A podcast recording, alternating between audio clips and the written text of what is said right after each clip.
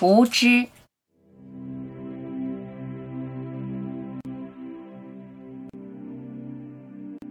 累积，累积，累积知识，累积经验，累积财富，一辈子都在累积。修行也在累积，更多的技巧，更多的修法，证明这个，证明那个。头脑的知识又能证明什么呢？文字概念绕来绕去。为什么就那么想要知道呢？知道有什么用？你总以为知道，你知道你是谁？你什么也不知道。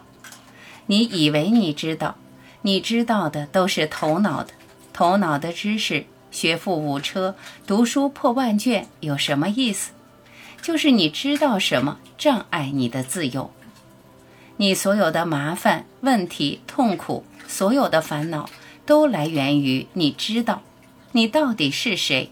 你一无所知，正是你的无知才会敲醒你，敲开那道门。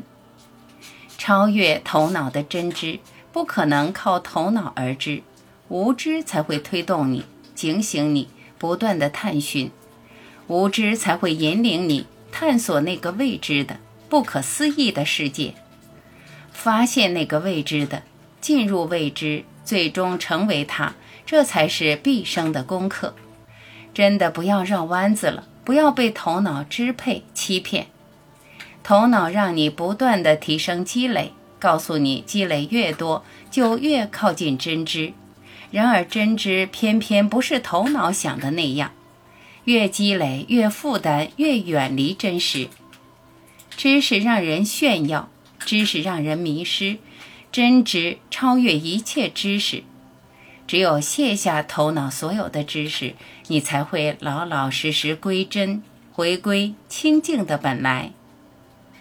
别在文字概念中拿腔拿调，丢掉吧，舍弃吧，回到无知的状态，就是你觉醒的开始。